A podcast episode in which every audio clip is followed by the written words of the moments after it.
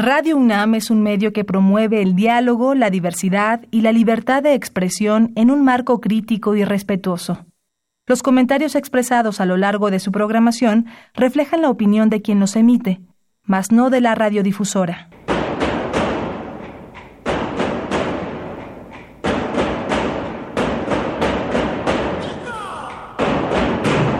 Discrepancias. Atacan a la universidad porque discrepamos. Viva la discrepancia, porque es el espíritu de la universidad.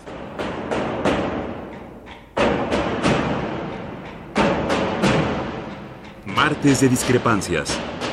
Conducen Tobián Ledesma y Miguel Ángel Velázquez.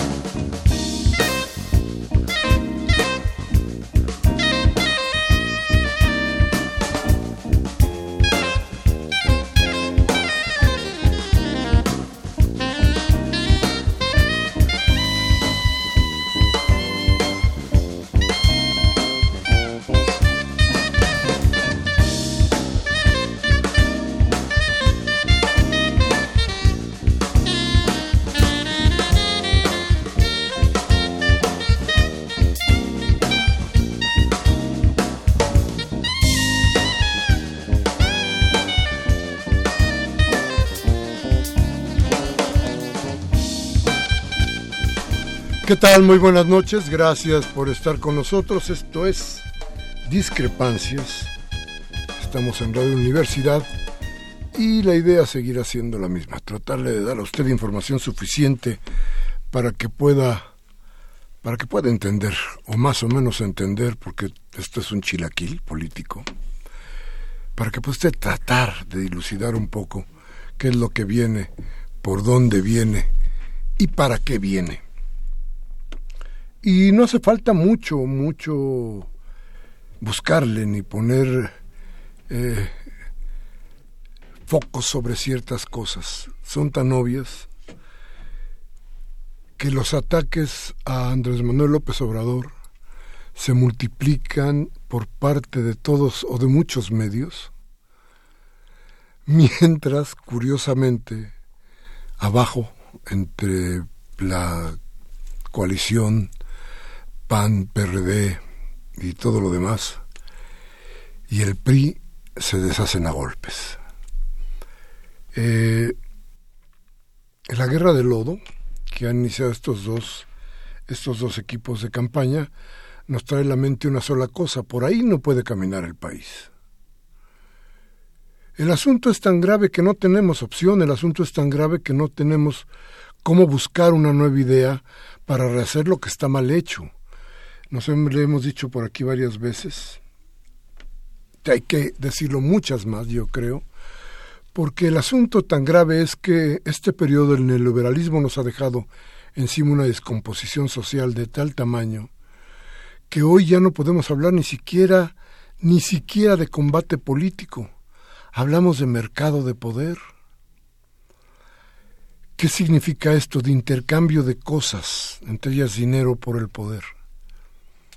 Ya no creemos, ya no tenemos límites ideológicos para mostrarnos frente a la sociedad. Y a los líderes tampoco les importa. ¿Usted sabe cuánto trabajó Miquel Arreola o el señor Mid para tener cientos de personas y de seguidores en sus campañas? ¿Sabe usted cuántas veces fueron aquí, fueron allá para tener gente en sus cuadros políticos. No quiero decir que el PRI no los tenga. El PRI es un partido muy poderoso. A final de cuentas lo es, Pero, ¿y estos candidatos? Caray, hay que echar un ojo a eso. A ver, ¿y qué más? ¿Qué le parece a usted el señor Anaya? Ya les decía a ustedes que la última vez que yo lo vi, me confundí y le pedí que si me vendía un queso de esos de Chihuahua que están los menonitas. Este, me, me, miró muy feo. Pero yo lo hice de muy buena intención. Me da un queso joven, le decía. Pero no me hizo mucho caso, señor. El asunto es que, a ver, y este cuate acusado de prácticamente todos los males que acarrea la política, pretende ser el presidente de todos nosotros. ¿No entendemos? ¿O qué estamos buscando? Yo no sé, les decía a ustedes si Andrés Manuel López Obrador, a quien yo creí en algún momento, perdón, que era el mejor candidato, hoy sigue siendo el mejor candidato. Yo creo que es el menos peor. hoy que después de todas las alianzas y de todas las cosas que han pasado, diría yo, Andrés Manuel no es el mejor, es el menos peor. Y significa la única opción que parece que nos puede transportar a una, una idea diferente de, lo, de las desgracias que hoy vivimos. Yo no sé si podamos hacerle caso a todo lo que se está escribiendo hoy, a todas las cosas que se dicen hoy sobre los candidatos. Hoy resulta que Mid, el que era el gran honesto, también tenía que ver con los fraudes que se iniciaron con Rosario Robles. Hoy resulta que Anaya tiene encima todos los fraudes y todo el lavado de dinero y todo lo que a usted se le puede ocurrir. Y cada día menos panistas con él y cada día menos priistas con, con, con MID. ¿Qué va a pasar? ¿Será posible que nosotros no vayamos a las urnas a votar? Eso, esa es la idea. La idea, a final de cuentas, es decir que quien quede quedará con tan pocos votos que sea ilegítimo, por ejemplo. Esa será la última parte de la cantaleta que nos receta la derecha. A ver, habrá que pensarlo muy bien, porque esta vez tenemos que votar y tenemos que votar bien y mucho para que podamos entender que este país tiene que ir por otro rumbo. Bien, pues muchas gracias por estar con nosotros, gracias por estar aquí en Radio Universidad. En discrepancias, vamos a un corte en nuestros teléfonos 5536 8989, helada sin costo 01800 5052 688. Vamos al corte y regresamos.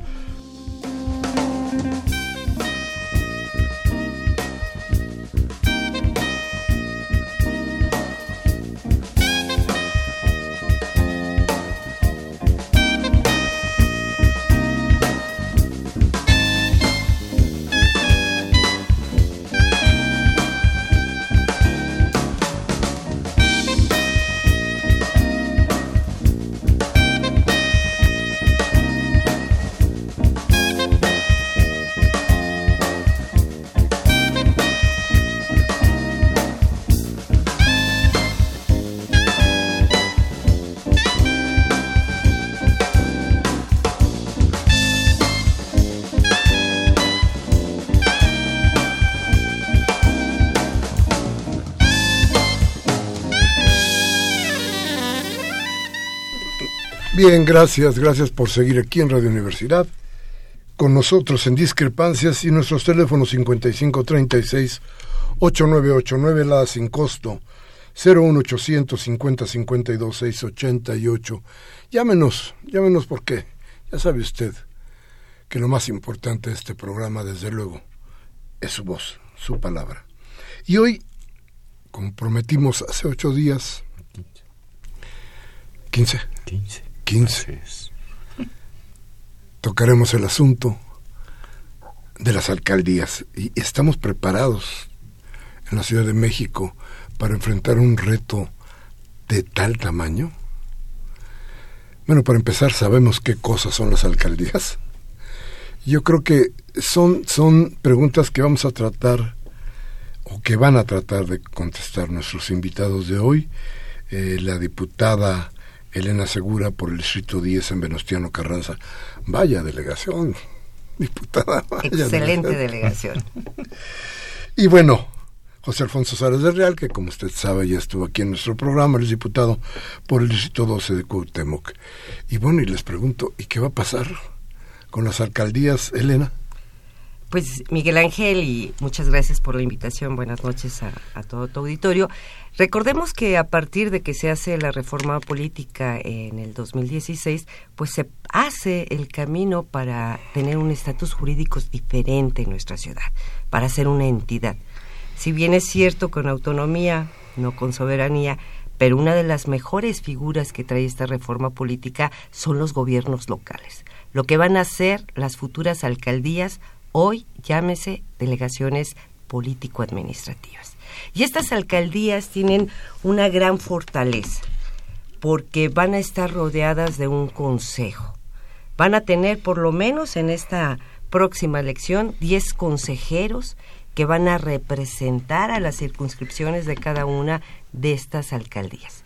Es decir, lo que era la delegación, ahora es alcaldía, esta alcaldía va a tener diferentes circunscripciones, que va a ser una serie de colonias que van a estar en una área determinada y van a tener un representante que va a poder ser la voz y el voto dentro del consejo de la alcaldía para poder, sobre todo, vigilar, supervisar el control del gasto la autorización del presupuesto de cada una de estas alcaldías y van a tener por fin una silla dentro de la autoridad delegacional, futuras alcaldías, para poder determinar hacia dónde se aplica el presupuesto. Esa es una gran fortaleza que se van a tener con estas alcaldías. Lo más importante es que la comunidad, que la ciudadanía conozca esta nueva figura. Si bien es cierto, la reforma nos dejó grandes pendientes a las alcaldías como el manejo de la hacienda pública, no pueden las alcaldías todavía tener su recaudación propia la seguridad pública, avanzamos un poco porque ya por lo menos se les va a pedir opinión de quién va a ser el jefe del sector policíaco, ¿no? Ya, ya por lo menos van a tener ese avance se queda reservada el control del agua, que como tú sabes, pues en la ciudad es una crisis importante y todavía queda como una facultad de gobierno central. Y bueno, por supuesto que la parte de desarrollo urbano, ¿no? que es otro de los grandes pendientes que todavía no se dan todas las atribuciones, aun cuando avanzamos más. Dentro de los 239 artículos que tiene la ley de alcaldías, que además, déjame decirte, yo creo que es el legado principal de esta séptima legislatura. Es una ley que es incluyente, que en la que a través de las mesas de trabajo que dirigió mi compañero y gran amigo el diputado Suárez del Real, quien hizo un excelente trabajo en esta coordinación para hacer la propuesta de iniciativa de ley de alcaldías, se sumaron todas las propuestas de las diferentes fracciones parlamentarias además de ser la primera ley reglamentaria que se aprobó en la Asamblea de las cinco que se establecieron en la reforma política, pues sumó todas las voluntades, no nada más de las fracciones parlamentarias. Hicimos foros de consulta con la ciudadanía para ver qué opinaban dentro del marco de lo que nos permite la reforma política y, por supuesto, la constitución local. Yo preguntaría, José Alfonso, ¿por qué era necesario esto? ¿Cómo lo vieron?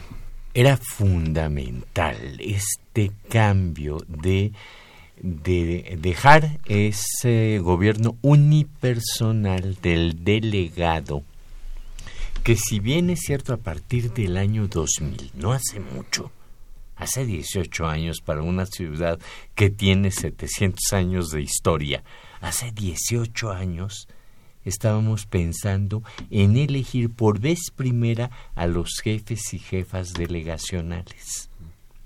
Entonces, del 28, 1928 a el año 2000, prácticamente eh, tuvimos gobiernos unipersonales, gobiernos en donde el titular de la demarcación era el delegado de un delegado que a su vez recibía la delegación del presidente de la República al cual llamábamos regente, que luego en 1997 fue el primer jefe de gobierno electo.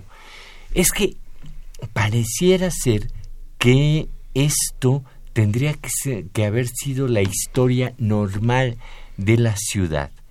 Y pareciera ser que nos hemos olvidado que nuestra democracia capitalina es muy joven y requería de una reforma política, requería de una constitución propia de la eh, entidad, requería la búsqueda de una salida concertada políticamente para poder librar esta historia de que aquí residen los poderes y como residen los poderes no puede ser soberana plenamente. Y creo que la resolución legislativa fue atinada que los constituyentes fueron, como decíamos la vez pasada, más allá de lo que pensaba la jefatura de gobierno.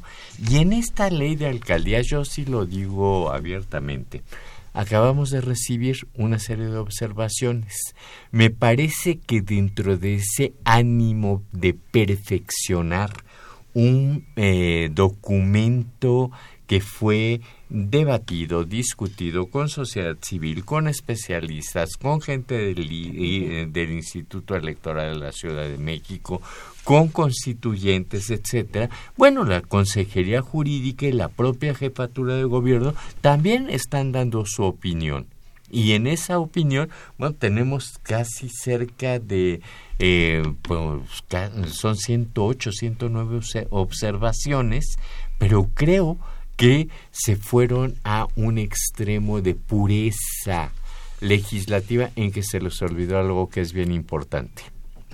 La pedagogía legislativa, que es necesaria cuando tú vas a crear un nuevo órgano de gobierno como son las alcaldías. Y en este sentido, creo que vamos a poder resolver de manera asertiva y positiva para la ciudad la participación del Ejecutivo a través de estas observaciones. Es decir, no tenemos por qué sentirnos mal, al contrario, qué bueno que nos hace esa serie de señalamientos de podemos perfeccionar, podemos mejorar, etcétera, pero algo que sí creo yo que queda muy claro en la Constitución es de que en las facultades de las alcaldías no pueden ser menores a las que tiene el estatuto de gobierno. Y al decir no pueden ser menores, sí pueden ser mayores. Entonces, cuando nosotros estamos proponiendo 113, no podrían decirnos no porque no están contempladas. ¿no? Allí lo dice claramente uno de los este, transitorios y en base a eso vamos a responder al contrario. Estamos no solamente entendiendo el sentido de acotamiento de la Constitución, sino la potencialidad que nos da tu piso es este. Si tú subes más hacia arriba, es mejor para el trabajo de un órgano de gobierno directo y con contrapeso, que son los concejales. Claro. A ver, platíqueme una cosa no se midió, no se sopesó hasta qué punto había llegado ya el fracaso de lo político en, los delegados, hasta qué punto los delegados ya no servían para tener, qué diría yo, el, el, eh, el constante diálogo con la población, no se midió hasta dónde el fracaso político y hasta dónde el, caos que ahora ya se está mostrando, además con violencia por todas las delegaciones, y esto tenía que suceder como consecuencia lógica de ese fracaso.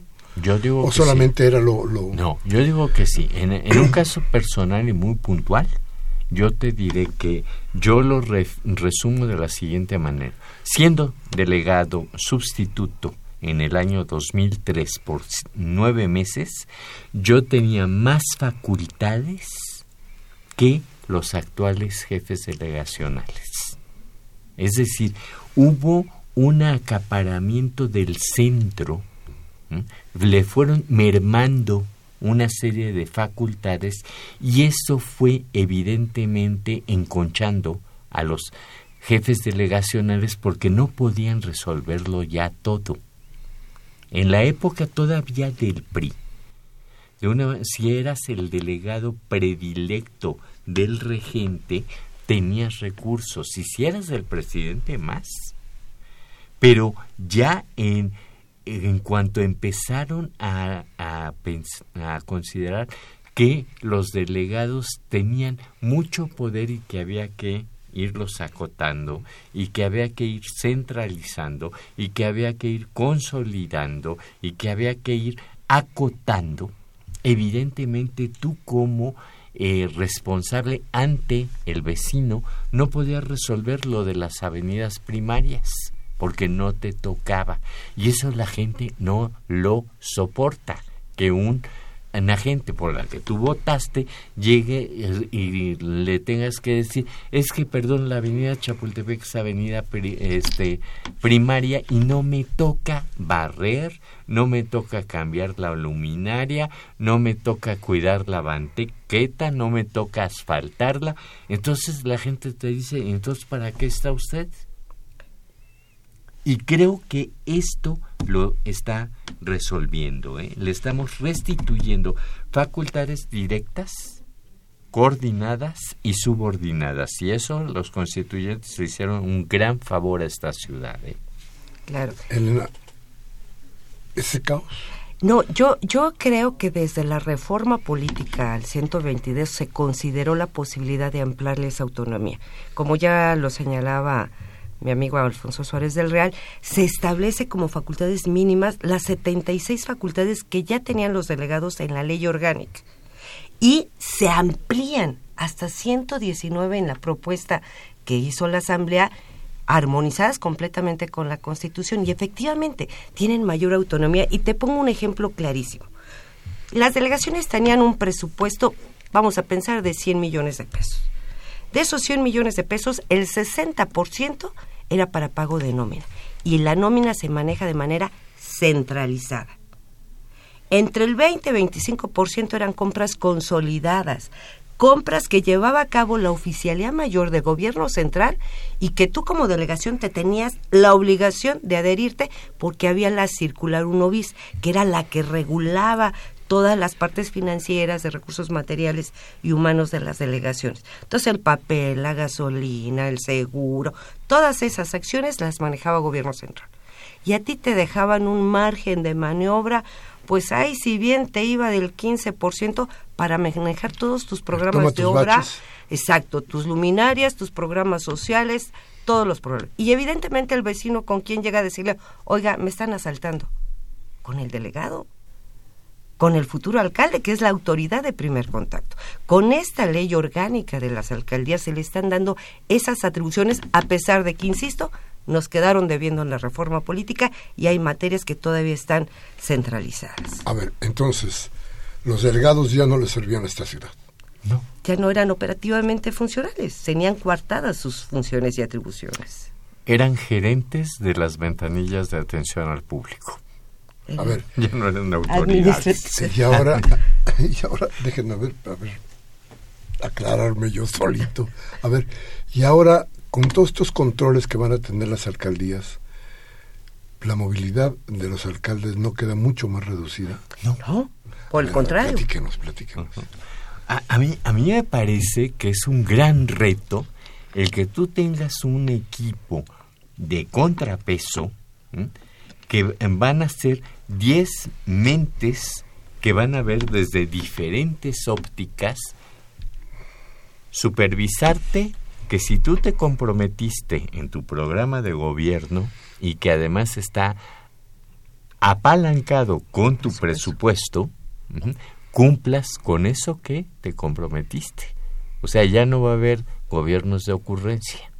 Si tú llegaste y en los primeros 20 días de enero, si no me recuerdo, le dijiste a tus este, gobernados, yo con el recurso que me aprobó el Congreso de la Ciudad de México, me alcanza para hacer tantas calles en tanto tiempo y de vamos a atender los eh, servicios de limpia de tal o cual forma, etcétera. Entonces vas a tener a esas seis personas que pertenecen a la planilla que tú propusiste o encabezaste y cuatro que vienen de las otras planillas, la que queda en segundo, tercero y cuarto lugar. Y ellos van a estar atentos de que tú cumplas. Luego, eh, nosotros sí estamos muy acostumbrados por las delegaciones en que provenimos de lo que son las, las territoriales que atienden a una determinada eh, conjunto de colonias, ¿no? Pero no todas las delegaciones cuentan con esa figura. Ahora, a través de las circunscripciones, hay una vinculación de un concejal con, Una, con territorio. Entonces van a tener la posibilidad de estar recibiendo la este, denuncia, las quejas, las propuestas y los mecanismos de control de algo que es fundamental en esta ciudad. Megaproyectos y cambios de uso de suelo con impacto. Eso es algo fundamental. El Consejo puede eh, solicitarle al alcalde que hay que convocar a mecanismos de democracia directa, como es la consulta ciudadana o la consulta popular, para que la gente sea la que tome esa decisión. A mí eso me parece que va a resolver muchísimas. muchísimas claro, pero adicionalmente, Miguel Ángel, establecimos, por ejemplo, que debe de haber un perfil en cargos como de direcciones generales. ¿Para qué? Para proveer, para promover la profesionalización en el servicio público. O sea, ya no va a poder entrar el amigo del amigo que no tiene determinado perfil a ciertas áreas que son claves en una demarcación. ¿No? Te hablo de jurídico, te hablo de obras, ya es una facultad que tiene, si bien es cierto ahorita tiene la facultad del delegado de nombrar a su personal de estructura lo va a seguir teniendo el alcalde, pero van a tener que cumplir con ciertos requisitos que nos puedan garantizar a la ciudadanía quienes están gobernando, quienes están apoyando en este ejercicio de gobierno al alcalde o a la alcaldesa, tengan el conocimiento y la experiencia suficiente para hacerlo con eficiencia y con eficacia. Bien, perfecto. Vamos a ir a un corte y vamos a regresar porque yo creo que hay que eh, platicar de algo que es fundamental. A ver, no uno de los grandes problemas y los grandes fracasos de esta estructura de gobierno que se creó alrededor de las delegaciones fue el control sobre la gente y sobre todo el control político, o esto que trató de ser un control político y que terminó siendo el control por el hambre. Déjenme que vayamos a un corte y vamos a regresar. Nuestros teléfonos el 55 36 8989, Lada sin costo 01800 50 52 688. Vamos al corte y regresamos de inmediato.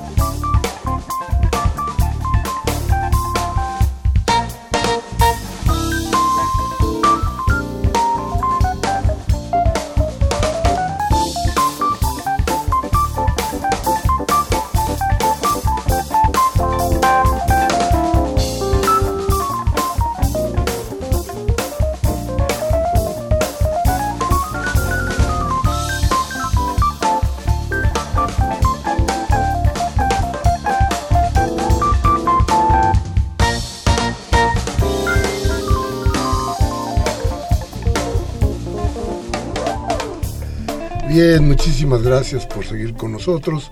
Estamos platicando sobre las alcaldías, algo que es, pues que usted va a vivir ya, que tiene que, que, que tenemos que entender para saber, por ejemplo, a quién nos vamos a dirigir. ¿Será el delegado al que tengamos que dirigirnos? ¿Será a uno de los concejales? ¿Será a quién? ¿Cómo vamos a tener que, que plantear nuestro diálogo con las autoridades inmediatas a nosotros? ¿Y esto cuál va a ser el costo? Hablaba yo hace un momento antes del corte, dice el gran fracaso de las delegaciones y de la figura política de los delegados había sido el pretender el control de la gente a partir de una serie de, ¿qué puedo decir? Dádivas, de trampas, no sé cómo, pero, pero bueno, ya hasta institucionalizar la, la despensa, ¿no? Este, la despensa es ya una institución si no hay campaña, la campaña empieza solamente con la despensa. Si no hay despensa, no empieza, ¿no? Entonces, estas cosas que, que forman parte del control, que no era del convencimiento de la gente sobre quién o el qué nos iba a gobernar, sino de medio de comer. Y si me dio de comer, no le muerdo la mano. Ese control que, que, que parecía que había, que existía, pero que nos hemos dado cuenta, cuando menos en las últimas encuestas, que no es tan cierto. Entonces, esto del control fue lo que dio, lo que mató las delegaciones, además de toda la cuestión administrativa, lo político. Fue este fracaso de los controles lo que también dio al traste con las delegaciones. Eh, se prestan las alcaldías para el control yo digo que sí se prestan para un control social que va a estar representado en dos eh, vertientes. Uno son los instrumentos de democracia directa que la propia constitución y la propia ley contempla, como es la consulta popular, en donde van a poder participar niños menores de edad, consulta ciudadana, plebiscito, referéndum y, rendición, de cuentas. Dos, la rendición de cuentas también tiene la otra vertiente que son los concejales.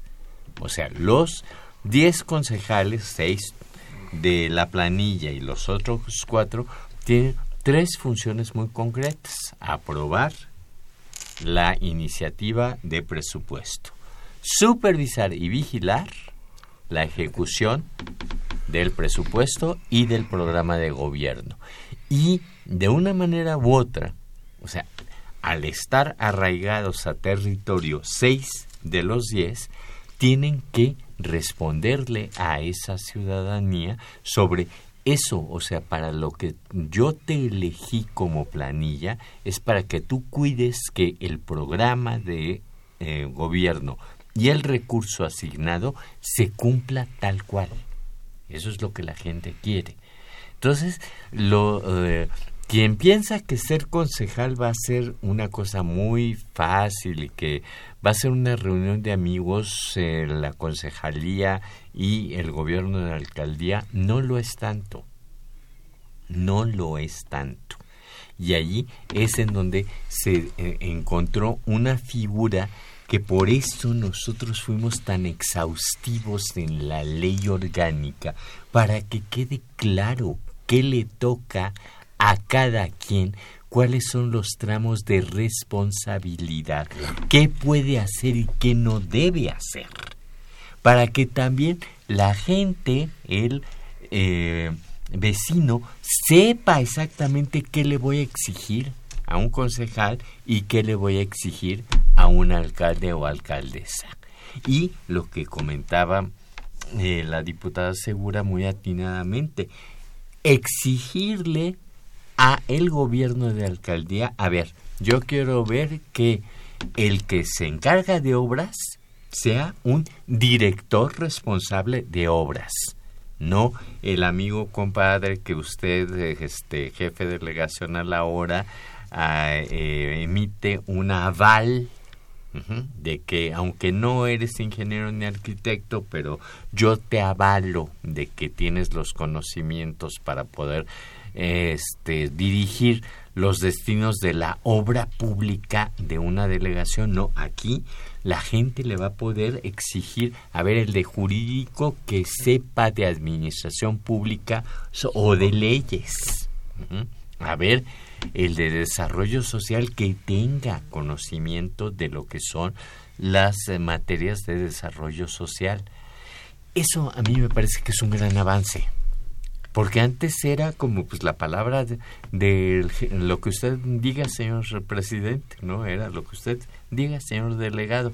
Ah, no es, ah, no se preocupe, fírmeme usted aquí y ahorita veo para qué su amigo o su amiga entra a tal o cual puesto. Y eso también fue uno de los eh, principios de la eh, desconfianza de parte de los vecinos y la ciudadanía. Elena, habla, hablamos de control social, eh, no de control político. ¿Olvidamos los límites ideológicos? No, yo creo que no. Yo estoy convencida, Miguel Ángel, en primera, que una de las limitantes y de los fracasos de los actuales delegados no tiene que ver nada más con el control político, tiene que ver con los recursos que tienen y con la aplicación de esos recursos. A mí me parece que delegaciones que han sido reconocido ampliamente es porque dan mejores servicios y nunca van a ser suficientes, porque nunca vamos a tener el recurso suficiente para poder dar todos los servicios a la infraestructura y dar los programas sociales con transparencia, que se quite ese manejo político, porque tenemos instituciones como los comités vecinales que ya están regulados desde hace rato, ¿eh? Y hay una participación que también se fue transformando y se fue viciando en el camino. ¿Qué me parece que es importante?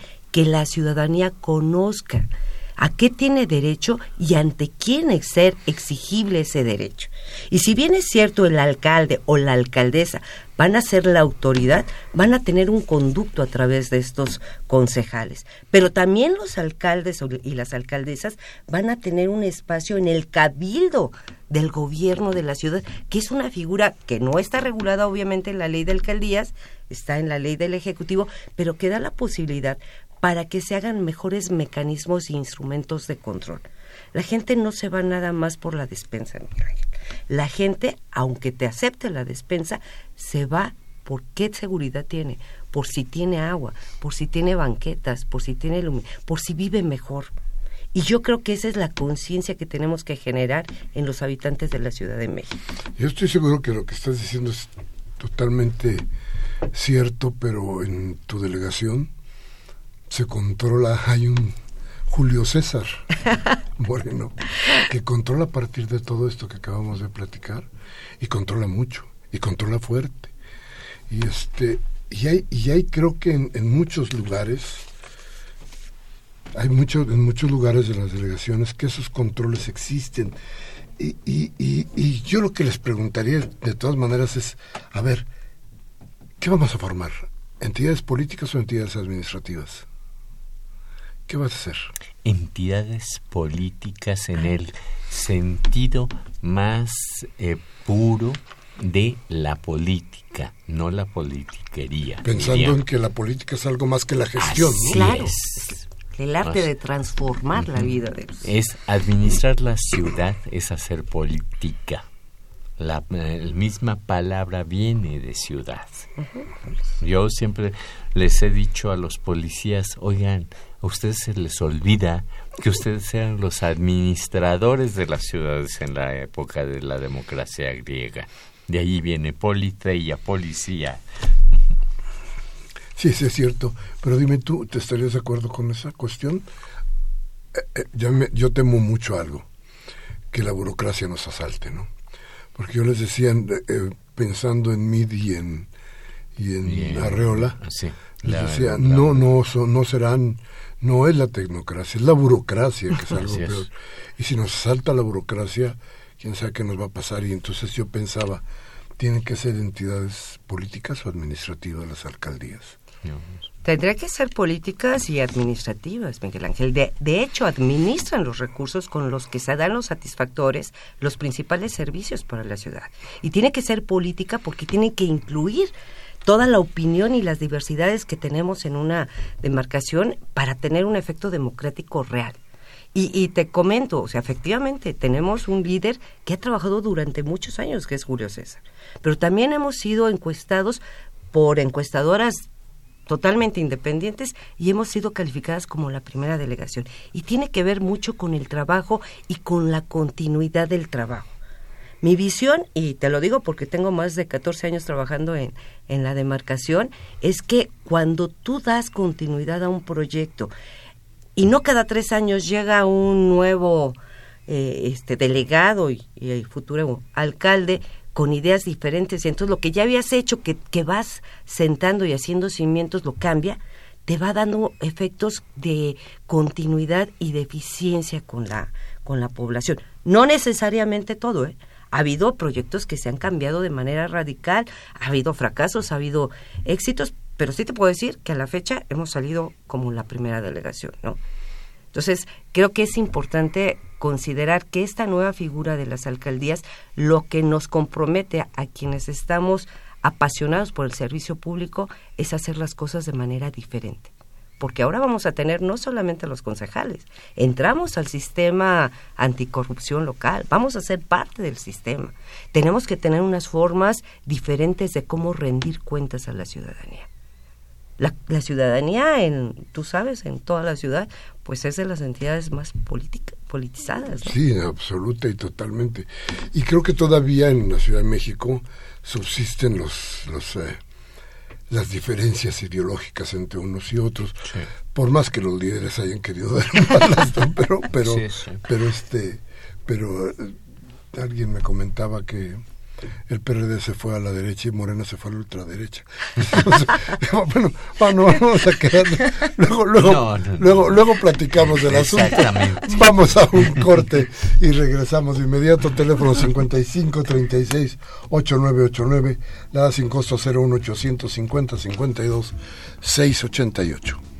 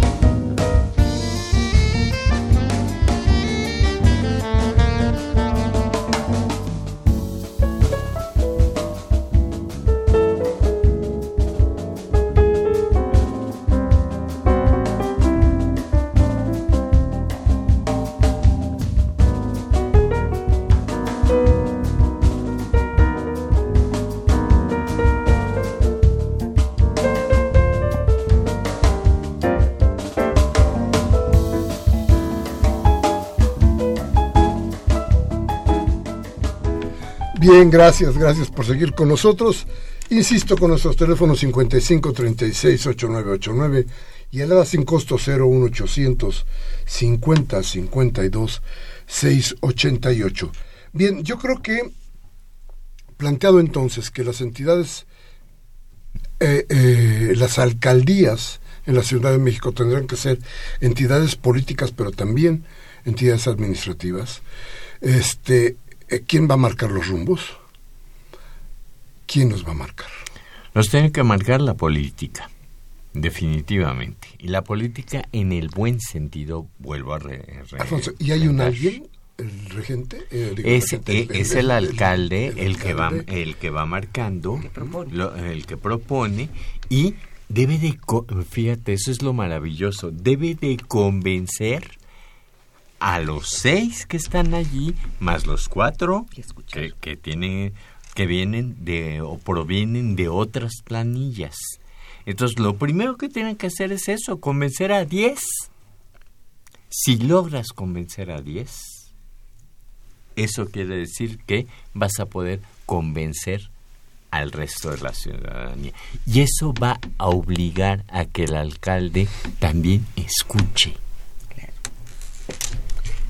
Es fundamental lo que acaba de comentar. E, en, en, tiempos administrativos, en el mes de... Ellos van a entrar ahora en octubre, en noviembre tienen que preparar su proyecto de presupuesto y tienen que escuchar a los concejales hacia dónde dirigir el gasto. Es decir, hacia qué tipo de, de servicios, de programas y hacia qué zonas. Porque te digo, el, el presupuesto no alcanza para todo, ¿eh? Entonces, es escucharlos desde ese tiempo para mandar el proyecto de presupuesto que tienen que aprobar los concejales para poderlo enviar a finanzas y finanzas al nuevo Congreso. Perfecto. Muy bien, a ver, quiero dejar esta pregunta hasta el final, pero, pero quiero primero ir a, la, a las llamadas de la gente, que ustedes escuchen qué nos dice la gente para que tengan idea de por dónde vamos. Pero esto lo haremos después de un breve corte en el que vamos a tratar de, de ajustar nuestro tiempo para poder entrar inmediatamente a sus llamadas. Entonces, vamos al corte y regresamos de inmediato.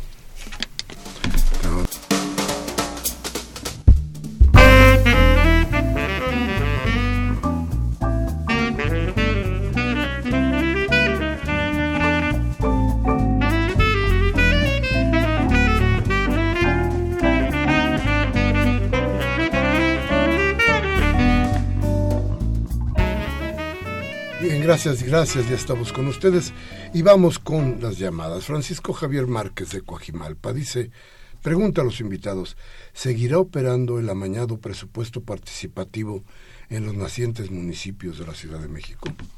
Bueno, o sea, presupuesto participativo evidentemente es un instrumento de participación ciudadana, pero ahora va a poder la ciudadanía eh, rescatarlo del secuestro de la maña. Exacto. La señora Servín, muy buenas noches, señora Servín, de la Cuauhtémoc dice felicitaciones porque lo escucho, porque lo escucha, nos se ha deseado lo mejor en la vida. Le encanta el programa. Gracias, señora Servín. Igual para la señora Servín. De Álvaro Obregón, Marina nos llama y dice, Leonel Luna nunca se acordó de su colonia Merced Gómez. Es un basurero. Debería vivir allí. Solo hablan, son parásitos, no son soluciones, no hay honestidad. ¿Más gente? ¿Para qué? Precisamente, o sea, se trata de evitar ese tipo de gobiernos unipersonales. No es más gente para qué, es más gente porque se requiere transparentar y se requieren contrapesos de gobierno. Pero además es para que haya una participación ciudadana real, efectiva, que tengan facultades de opinión, de supervisión y de control del ejercicio del gasto. Para eso son los concejales. Perfecto. Arturo Badaguer de Benito Juárez dice, todas las porquerías de las delegaciones se las debemos primero a Rosario Robles, supliendo a Cuauhtémoc Cárdenas y el actual jefe de gobierno, que es una porquería, Miguel Ángel Mancera. Si los peores gobiernos de la Ciudad de México, son los peores gobiernos de la Ciudad de México. El único que funciona de toda su vida es Andrés Manuel López Obrador, mejor que todos ha tenido desde las de los sesentas a la fecha. Dice, bueno, López Obrador, porque un vidente le mencionó que que tendría un atentado. Saludos al programa. No, hombre, este, don Arturo, no haga caso. Todos los días atentan contra él en todas las radios. Cámbiale va a ver cómo están los, atentados y, los, portales. Manuel Munguía, don Manuel, un abrazo de Iztapalapa. Dice, es asqueroso ver cómo las ratas se muerden unas a otras en esta farsa electoral que no dejó ver en el futuro más que un fraude. Amén del insensato ratoncillo de Peña, que presume de los 171 mil millones de dólares que en su administración representan la inversión extranjera directa. Sin embargo, olvida que el producto de su reforma energética neoliberal ahora no permite a México recabar, los más de 120 mil millones de dólares avales por, anuales por la venta de petróleo que Pemex hacía hace apenas unos cinco años y que hoy sigue vendiendo barato para comprar gasolinas caras en Texas que solo favorecen al clan de Bush y al mantenimiento de este asqueroso sistema político. Un abrazo muy fuerte y respetuoso a todos en el programa. Gracias, don Manuel. Duro, ¿eh? Duro. Sí. Quetzalcoatl Bisuet de Coyoacán dice, espero que me, me dice a mí que espera que no nos vaya a resultar como su colega el señor Palomares, que cuando un radio escucha lo reconoce de plano se voltea para no saludarlo. ¿Qué opina al respecto? Es que qué poca madre. Usted el día que me salude con todo gusto les tiro la mano, desde luego que sí. Ángel Cervantes de la Cuauhtémoc. Dije, ojalá hagan un programa sobre los miles de ataques cibernéticos que recibe cotidianamente Pemex, que resulta como si fuera una marabunta de Salinas y Peña Nieto obsesionados en sabotear a Pemex. Déjeme tener información Sí. y con todo gusto. Sí. Karen Dam de Miguel Hidalgo dice el día de las elecciones, dice, cuando vea la boleta electoral me voy a sentir en un restaurante. Es, reco- es recogiendo ensaladas. Eso es todo, todo mezclado. Gabriel Campos de Benito Juárez dice, con tanto dinero que presume el INE y su presidente, el señor Córdoba, nos ha dicho que la votación va a ser muy lenta. ¿Quiénes, dan, ¿Quiénes van a decidir el voto? ¿Ellos? ¿Los medios? ¿Las redes sociales? ¿Y dudosas? ¿El dopolo televisivo o el pueblo? Sácatelas muy bien, don Gabriel, ¿eh? sí es cierto. Rubén Pinto de Catepec me dice que lleva 19 años trabajando en el ayuntamiento de Catepec.